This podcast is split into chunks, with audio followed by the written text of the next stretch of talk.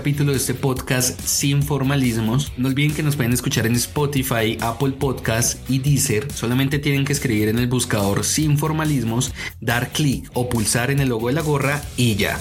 Ahí podrán escuchar y descargar todos nuestros capítulos. También estamos en Instagram, Twitter y Facebook como arroba sin formalismos. Les habla Álvaro García, arranquemos. Lo contraje. ¿Contrajiste qué? SIDA. Quería que lo escucharan de mí. Fred, lo siento mucho. Brian, basta. No. Aunque el SIDA es la enfermedad desarrollada por el VIH, millones de personas, como la leyenda del rock Freddie Mercury, han vivido la misma historia. En 2021 en todo el mundo fueron cerca de 40 millones de personas las que vivían con VIH. De estas la mayoría, 38 millones de personas, eran adultas y cerca de 2 millones eran niños. Y desafortunadamente 650 mil fallecieron por enfermedades relacionadas con el SIDA. Y ojo, porque acá de una vez vamos a derrumbar el primer mito que se ha construido alrededor de este virus. No todos son hombres ni todos son homosexuales. No todos son Freddie Mercury, de hecho más de la mitad de los casos que están registrados son de mujeres. Aquí en Colombia, en mi país, en lo que llevamos de 2022, han sido cerca de 17 mil personas las que han sido diagnosticadas con este virus. Ciudades como Bogotá, Cali y Medellín son las que más concentran estos nuevos casos y por supuesto ahí es donde viven la mayoría de personas, pero en la práctica lo que quiere decir esto es que cada día acá en Colombia, no en China, no en Estados Unidos ni en España, son 50 personas que son diagnosticadas con VIH. Y es que alrededor del VIH se ha construido muchísima desinformación y adicionalmente hay muchísima ignorancia. Somos cientos de miles de personas las que no tenemos ni cinco de idea al respecto de este tema y por ello el día de hoy en Sin Formalismo no quise traer un médico, tampoco a un psicólogo o alguna persona que trabaje con alguna entidad que trate a las personas que viven con VIH. Más bien tenemos un invitado que nos quiere compartir cuál ha sido su experiencia de vida junto a este virus, pero hay algunas connotaciones de por medio y es que desafortunadamente en Colombia aún hay bastante estigma al frente de este virus y una de las medidas que vamos a tomar para adelantar este primer capítulo es eh, distorsionar la voz del que nos acompaña. Vamos a conversar con él, nos va a contar un poco su historia, nos dará algunos consejos y también vamos a aprender todos juntos. Bueno, pero antes de comenzar con la entrevista con Camilo, aprovecho para decirles lo siguiente. Si conocen de alguna tía, de algún tío, la prima, el primo, la amiga, la pareja, lo que sea, que sepan que les interese un tema como el que estamos tocando el día de hoy en Sin Formalismos, compartan el podcast, califíquenlo y ayúdenos a crecer de forma conjunta. Bueno Camilo, muchas gracias por haber aceptado la invitación de Sin Formalismos. Este episodio es muy especial para nosotros, es el primero que vamos a publicar y pues no hay otra forma de comenzar esta conversación y es preguntándole cómo se enteró que era portador de VIH y hace cuánto. Eh, hola, buenas noches. Eh, hace aproximadamente 5 años, 2017, más o menos 6 años, eh, decidí hacerme la prueba. Una prueba realmente fue porque inicialmente me contagié de sífilis y decidí ir al médico y del médico me dijo, bueno, tiene sífilis, si tiene sífilis puede tener más infecciones de transmisión sexual y el médico decidió hacerme un chequeo general de todas las eh, enfermedades de transmisión sexual y adicionalmente la de VIH. Eh, realmente nunca no quería hacerme una prueba, tenía miedo como de hacérmela como que si no me hago la prueba jamás voy a estar infectado, entonces pues no, no tenía interés alguno en hacérmela. Eh, sin embargo, pues sabía la importancia de poderse hacer y una vez salir de esa duda. Camilo, ¿usted cómo llevaba su vida sexual? Eh, ¿Se cuidaba? ¿Utilizaba protección? Realmente tenía una vida un poco libertina respecto al sexo, entonces por eso yo ya sabía que iba a estar contagiado tarde que temprano por el VIH, así que me, entre comillas, me valía huevo, como se dice.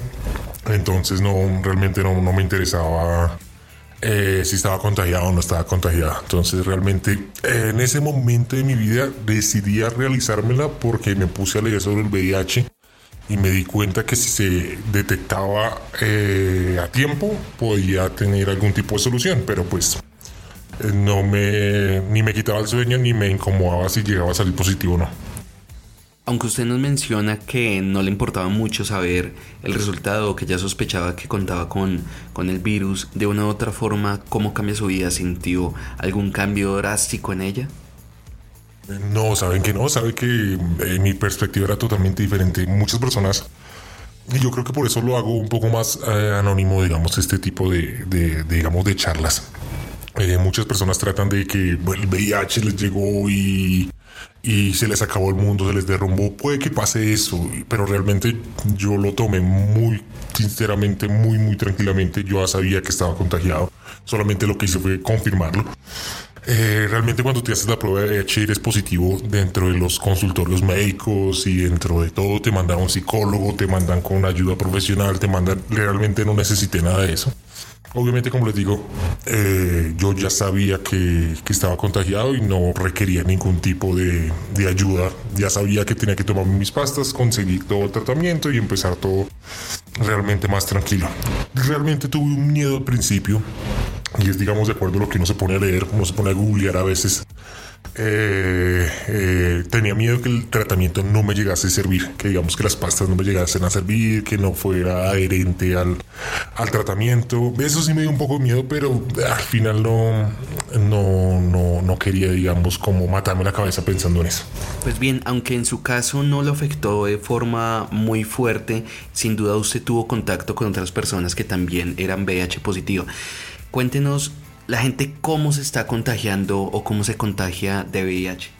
Listo, hay que tener una cosa muy en cuenta, que a mí no me haya afectado no quiere decir que las demás personas no las haya afectado. Sin embargo, hay que tener una cosa muy presente. Hay muchas personas morrongas, como se diría, asolapadas en este mundo. ¿En qué sentido? Eh, tú tienes sexo sin protección, tienes múltiples parejas, tienes sexo en lugares públicos, tienes sexo en lugares donde hay múltiples parejas, etcétera, etcétera. Y resulta y pasa que te contagiaste de VIH y empiezas a llorar. Eh, y empiezas a repercutir ante el mundo eh, algo que estabas buscando, o sea, no tienes por qué ser asolapado. Sin embargo, también hay muchos grupos poblacionales. Digamos, una de las cosas que me sorprendió al principio fue que no solamente eh, uno está muy acostumbrado que el, el homosexual es el que tiene VIH y ya, pero realmente cuando estuve, digamos, en las primeras, estuve como una o dos terapias nomás, de resto fui me aburrí. Eh, las amas de casa, las amas de casa en donde están, digamos, con sus familias, eh, están, están en su casa juiciosas, eh, digamos, cuidando a sus hijos, cuidando a su familia, y de un momento a otro el esposo le es infiel y le trae esta enfermedad por medio ya sea una prostituta o porque era homosexual y era de closet, y le trae esta enfermedad a ella y ella en ningún momento lo escogió y confiaba plenamente en él para no protegerse sexualmente, se me hacía lo más duro de llevar, porque fue algo que ella no buscó. Y esos fueron los casos más fuertes y uno se pone a mirar y no eran casos... Eh, esquivos o eran casos, digamos, muy, muy pocos casos. Eran muchísimos casos de amas de casa que se contagiaban estando simplemente en su casa. Eso para mí fueron los más fuertes. Sin embargo, también, como les digo, hay muchas personas que son las solapadas y que me da mal genio que se la pasaban teniendo sexo para toda hora y esperaban nunca contagiarse y al fin resultan llorando y... Eh. Entonces no traté de no, no, tener ese mismo, esa misma sensación de, de que, que pesar el mundo conmigo y el mundo contra mí. Entonces no, no lo tomé así ni me dio como depresión ni nada de eso. Aunque hay mucha gente pues que lo necesita y para eso hay muchos, muchos lugares de apoyo frente a eso, pues para el que lo, lo requiere. ¿Qué significa ser cero positivo? ¿Qué significa ser eh, intransmisible? ¿Cómo la ciencia ha avanzado y cómo le ha ayudado a llevar una vida completamente normal en su caso? Eh, actualmente, afortunadamente, y gracias digamos al avance de la ciencia, de todas estas personas que han luchado detrás de los que no luchamos, por decirlo de esa forma, eh, se ha logrado llegar a avanzar a que la enfermedad del virus de inmunodeficiencia humana tenga la posibilidad de ser controlado por medio de una pastilla. Es una pastilla que tú te tomas una vez al día, la cual, digamos, eh, para ser, digamos, concreto, sin no alargarme, disminuye tu carga viral. ¿En qué sentido? De que tú no vas a contagiar absolutamente a nadie, ni teniendo relaciones sexuales, ni abrazándola, ni dándole la mano, ni nada, absolutamente nada. Tú te vuelves indetectable, igualmente a intransmisible. Tú eres una persona que no va a transmitir el virus y va a generar, digamos, como esa esa seguridad de las demás personas. Obviamente que todavía hay mucho mito, pero pues las, pues, las personas a las que les he contado están muy bien informadas. También uno debe saber quién contarle, a quién no. No falta el momento en donde me llegue el rechazo pero pues hay que estar preparado para eso. Adicionalmente, no, no, no, mm, mi idea no es tampoco eh, forzarlos a que crean algo. La idea es que es algo de la ciencia que la ciencia, digamos, ha podido desarrollar. Entonces, pues afortunadamente, ahorita con mi vida solo tomo una pastilla una vez al día eh, por medio de mi EPS. Los programas de la GPS son muy buenos. Eh, y ya no, no he tenido ningún tipo de cambio en mi vida ni en mi de vivir. He tenido ningún tipo de inconveniente hasta el momento. ¿Usted cree que el vivir con VIH ha impedido que una u otra forma pueda establecer una relación amorosa eh, estable? Eh, bueno, ya tocaste un punto muy importante. Tal vez de que, digamos, el tipo de vida que yo estoy llevando en este momento es una vida que no está buscando eso. Correcto, sin embargo, yo creo que eh, hay muchas cosas que debo aprender todavía, ¿no? Yo creo que a futuro cuando decida contarle a una persona y tenga eh, con la que tenga digamos algún tipo de afinidad eh, o, o, digamos amorosa o enamoramiento y decida contarle y esa persona va a llegar a rechazar, va a ser muy doloroso, obviamente. Pero pues eso hace parte, digamos, de todo lo que, de lo que estamos aprendiendo y lo que voy a realizar. En este momento no lo estoy buscando, sé muchas personas, eh, hay muchas páginas, Facebook, como les digo, muchas redes sociales que, que tienen esa comunidad de VIH en donde, digamos, ellos están buscando algún tipo de relación y pues que lo que más cuentan es que las personas lo rechazan o hay personas que sí los, eh, los aceptan y, no hay ningún tipo de inconveniente. Por lo que les digo, es totalmente seguro tener una relación con una persona cero positiva en este momento si se encuentra en su tratamiento, obviamente. Entonces, en mi caso no, no, no tengo ningún inconveniente por el momento, por el momento. ¿Cómo le fue a usted con los medicamentos? Eh, dicen que comenzar el tratamiento de VIH con los antirretrovirales eh, es un inicio muy fuerte. Sí, primero porque tenemos el miedo de que, como les decía eh, hace un momento, de que no nos vaya a funcionar, de que efectivamente no vayan a funcionar los medicamentos, entonces ya ahí empieza ese posible miedo. Adicionalmente, cuando empiezas a tomar este medicamento, es un medicamento muy fuerte que realmente tiene muchos efectos secundarios dependiendo de las personas. Hay que tener una cosa muy en cuenta. Cuando lo empecé a tomar, me lo recetaron normalmente que tú lo debes tomar a las 9, 10 de la de la noche para que digamos los efectos secundarios mientras que estás dormido lo sientas por decirlo de esa forma. Eh, tú llegas a tener sueños vividos tú llegas a tener muchos mareos. Tú andas como si estuvieras súper trabadísimo estuvieras súper drogado con esa con ese tipo de pastillas pero aproximadamente son eh, como dos a tres meses donde donde te das cuenta que, que el cuerpo empieza a asimilarlo y aproximadamente a los seis meses ya empiezas a ver cómo tu cuerpo empieza a asimilar este tipo de, de medicamento. Adicionalmente, el día de hoy me encuentro totalmente indetectable. Yo fui indetectable aproximadamente a los seis meses después de empezar mi tratamiento. Esta es la hora que nunca, nunca, y eso es muy importante para las personas que, que, que, digamos, tengan algún tipo de duda si están contagiados o no con VIH. Nunca he tenido un síntoma, nunca he estado enfermo, todas mis defensas han estado súper bien, jamás he pasado por una hospitalización.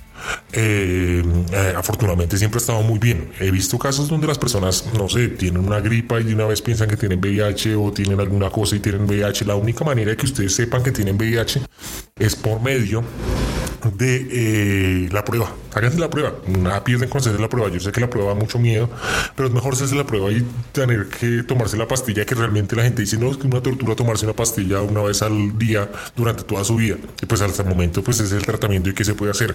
Pero los hipertensos lo tienen que hacer, la gente diabética lo tiene que hacer, la gente que tiene otras enfermedades crónicas lo tiene que hacer. Y pues es acomodarse la vida. Pues ya fue una decisión que tomé o fue algo que nos pasó. Afortunadamente hay ahorita tratamiento y pues hay que, hay que realizarlo. Camilo, ¿por qué usted nos pide mantener su identidad de forma anónima? Más que todo por mi familia. Creo que ellos no deben cargar ese tipo de preocupaciones. Eh, yo me encuentro muy bien en mi vida, eh, estoy muy bien como estoy, laboralmente creo que no debe, no debe afectar absolutamente nada. Sin embargo, pues eh, siempre va a haber algún tipo de, miedo que laboralmente se lleguen a enterar alguna cosa así, pero pues realmente más que todo lo hago por mi familia. Creo que ellos no deben cargar ese tipo de preocupación, ni qué estoy haciendo, ni cómo estoy comiendo, ni si me tomé la pastilla, si no me la tomé. Eso es algo que no, no creo que le deben eh, convenir a ellos, ni... No, la verdad no, no me gustaría que, ellos se enteraran. Ya llevo seis años, ni siquiera escondiendo ese secreto, sido más que todo como... Eh, discreto, pero no, tampoco es que tenga que, que, esconderlo, ya soy una persona adulta, tengo 35 años, entonces también ya soy muy independiente en mis cosas, pero pues trataré de que lo máximo que pueda mantenerlo oculto hacia ellos. Le he contado a un par de amigos, a un par de personas que les conté eh, lo hice con el fin también de sentirme un poco desahogado hacia ellos. Es muy necesario también a veces hablar de eso. Eh, no lo hice en las charlas psicológicas que les estaba diciendo, ni en las redes de apoyo no me sentía bien eh, contándolo allá, lo quería contar un poco más fresco y más no verlo como, uy, la super tragedia del mundo. Puede que para algunas personas sí haya sido así. Para mí no lo es, tampoco va a ser una, una enfermedad de, orgullo. Pero pues eh, la idea es que las personas que les he contado nomás es como para que sepan y entiendan que soy una persona completamente normal y que a veces trato de ver la vida de diferente forma. De resto no, no más. Camilo, una de las principales recomendaciones que suelen hacerse a las personas que están pasando un momento difícil es tener una red de apoyo. En su caso, nos comentaba que no le fue tan necesaria. Eh, ¿Cómo es enfrentar esto de forma sola? Mm, bueno, hay unas cosas que digamos, tal vez no he sido tan específico de esa manera, pero en realidad sí tuve una red de apoyo eh, más discreta, mm, no tanto como lo utilizan las demás personas, pero si digamos, yo tengo una, una red social que es, digamos, eh, secreta, en donde, digamos, está una comunidad de personas con VIH, donde yo les preguntaba cómo se sentían, cómo estaban, qué hablábamos, sin generar algún tipo de lazo con esas personas. Era más como por desahogarme. Esa me sirvió mucho. Las personas que deseen también, digamos, una red de apoyo pueden acercarse aquí, digamos, en la ciudad de Bogotá o en cualquier ciudad donde nos puedan escuchar. Hay mucha red de apoyo VIH, correcto, donde ustedes pueden ir a hablar con un psicólogo, el psicólogo los va a apoyar. Asimismo, las personas que no tengan algún tipo de servicio de salud como una EPS, un CISBEN o algún tipo de servicio de salud en los países donde se encuentran, van a tener la posibilidad también de pedir medicinas. Sepan eso, si ustedes no tienen un sistema de salud, ustedes también tienen la posibilidad de pedir ese tipo de ayuda, si sea red de apoyo, no solo red de apoyo psicológica, sino red de apoyo a nivel médico. Y esto ténganlo en cuenta que eso lo pueden averiguar dentro de las redes sociales en cualquier parte. No quiere decir eh, que no que no que no haya tenido red de apoyo, sino que la tuve de diferente manera. Sí, entonces, pero sí es muy importante saber de que sí se necesita, sí se necesita desahogarse, sino que tengan mucho cuidado también a quién le cuentan, porque no le pueden contar a todo el mundo. Correcto, entonces, porque si ustedes cuentan a personas equivocadas, van a hacerse más daño en vez de haberlo arreglado. Entonces, sí tuve red de apoyo, más no fue la común. No sabemos si alguien que esté escuchando este episodio eh, pueda estar atravesando o próximamente pueda recibir la noticia de, que, que, que, tiene que vivir con VIH. Yo quiero que cerremos este capítulo con, con tres consejos. Denos, compártanos tres consejos. Usted ya ha convivido con este virus muchísimo tiempo eh, y yo lo que veo es una personalidad ya bastante madura frente a este tema porfa compártanos tres consejos que le pueda dar una persona que pueda llegar a recibir esta noticia. Bueno, uno de los consejos y una de las cosas más importantes es que de pronto las personas se pueden hacer al principio es quién me contagió. ¿Quién me contagió? ¿Dónde me contagié? ¿Quién me habrá hecho eso? ¿Será que voy a tener rabia? ¿Fue mi expareja? ¿Fue tal persona? No se, no se maten la cabeza pensando quién los contagió. Eh, la responsabilidad sexual es propia. El protegerse es propio. Nunca va a ser responsabilidad de la otra persona eh, cuidarlos a ustedes. Yo sé que, que, el amor, que le tenía confianza, que no sé qué, que etcétera, etcétera. Háganse pruebas, háganse pruebas médicas, háganse pruebas los dos si están totalmente eh, seguros y no es por palabra ya decían a tener sexo sin protección, pero de resto la protección es propia. Jamás, jamás el protegerse o no protegerse va a estar de la mano de la otra persona. Siempre ese es un consejo muy importante. Si usted quiere tener sexo sin protección, téngalo, pero ya sabe, aténgase las consecuencias. ¿Correcto? Y si usted quiere tener sexo protegiéndose, siempre hágalo eh, de manera totalmente voluntaria, que nadie te esté obligando o no a tener sexo. Ese es como un consejo principal respecto a eso. La segunda, eh, es muy importante saber que en este momento no le deben tener, deben tener más que miedo al VIH, tenerle respeto. Correcto. Igualmente ustedes ven que, digamos, yo fui una persona que fui conscientemente eh, asumiendo los riesgos de tener sexo sin protección, pero al mismo tiempo cuando decidí llevar el tratamiento tomé toda la responsabilidad que conllevaba tener este tratamiento de manera adecuada. Uno, para que pues mi vida se prolongue de una manera normal, teniendo un tratamiento vas a tener una vida totalmente normal. Y dos, para no poner en riesgo a otras personas. Tampoco vale la pena estar contagiando a otras personas ni hacerlo. Recuerden que eso también es un delito muy grave, saber que ustedes conscientemente son VIH positivo y sin tratamiento y van a tener la posibilidad de infectar a otras personas, eso es un delito penal en cualquier país del mundo. Correcto, entonces tenganlo muy en cuenta. Entonces la idea es que ustedes sigan su tratamiento y adicionalmente no contagien a más personas. Y tercera, eh, vamos con la tercera. La tercera es, no nada, relajarse. Para mí es, digamos, de las, de, las, de las más sencillas. Una de las cosas que nos decían, digamos, era que si uno está estresado, si uno está, eh, si ya te dijeron que eres VIH positivo y te vas a estresar y vas a andar con todo eso, todo eso influye en la manera en que tu salud también se va a ir decayendo. Entonces, eh, hay días en los que totalmente a mí se me olvida por completo que tengo VIH. Entonces ya, ya, ya hace parte de mí, ya es aunque digamos eh, no es lo mejor del mundo, pero pues ya hace parte de, la vida de uno, entonces entre más relajada tenga la vida y sepan que, la deben disfrutar y que llevar de mejor forma, mucho mejor. Y apóyense en sus familias o en sus amigos o en sus redes o como lo que, lo que, lo que, le quieran, lo que, como lo que quieran llamar. Eso serían como mis, mis tres mensajes principales. Pues Camilo, en realidad muchísimas gracias por habernos acompañado en este capítulo de Sinformalismos. Creo que gracias a su experiencia nos quedan bastante cosas claras y tal vez una de las más importantes eh, es que ningún virus, ninguna enfermedad va a discriminar por la orientación o cualquier preferencia que se tenga eh, en las vidas privadas de cada quien. Pues bien, con esto cerramos nuestro primer capítulo. Gracias por habernos escuchado. Recuerden que nos pueden seguir a través de las diferentes plataformas y redes sociales. Y listo.